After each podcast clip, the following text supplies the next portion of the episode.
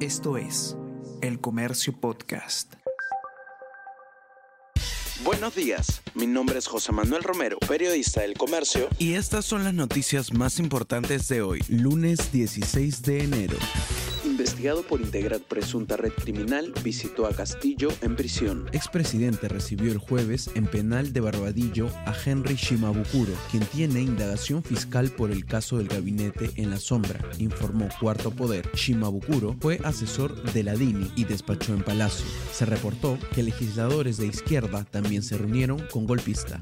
Se buscó asilo para Lilia Paredes desde agosto pasado, según Fiscalía. Mensajes de WhatsApp entre Beder Camacho y embajador de Venezuela, Alexander Yáñez, y el embajador de México, Pablo Monroy, demostrarían coordinaciones para eludir la justicia vía un asilo, según la Fiscalía.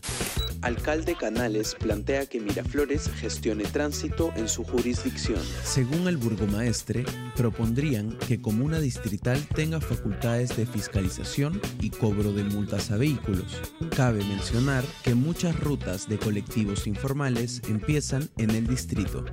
Protestas en el sur afectan cerca de 600 vuelos y a 150.000 pasajeros. El Ministerio de Transportes y Comunicaciones suspendió temporalmente las operaciones del aeropuerto Velasco Astete del Cusco. La medida fue tomada como prevención en salvaguarda de la integridad de las personas y la seguridad de las operaciones aeronáuticas.